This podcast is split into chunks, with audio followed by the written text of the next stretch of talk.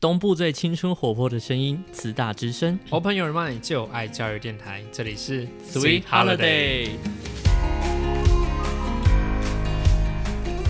Story Holiday，一段故事可以承载另一段故事，而情感和事发地点的交织，我们定义为情境。今天来聊聊春风对面吹，应该说春风对面吹。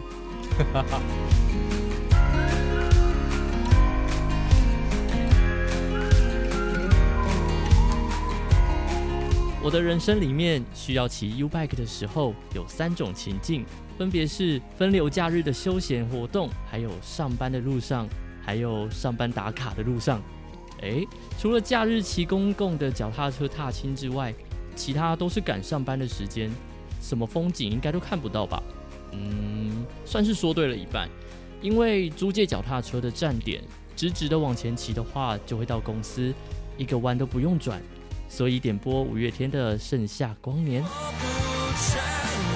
没有啦，回来和《盛夏光年》速度感呼应的，就是因为要打卡，所以身旁呼啸的行道树快到剩下线条，也是一种风景吧。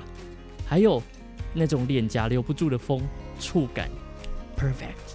然后下个警语，U bike 如果骑太快的话是错误示范啦，因为我骑的人行道超宽，又没有人。又没有经过任何路口，所以我才会提高速度的。在脚步声逐渐清晰的时刻，我戴起 AirPods，该点播什么歌呢？多希望我能够慢慢骑，时间永远不缺。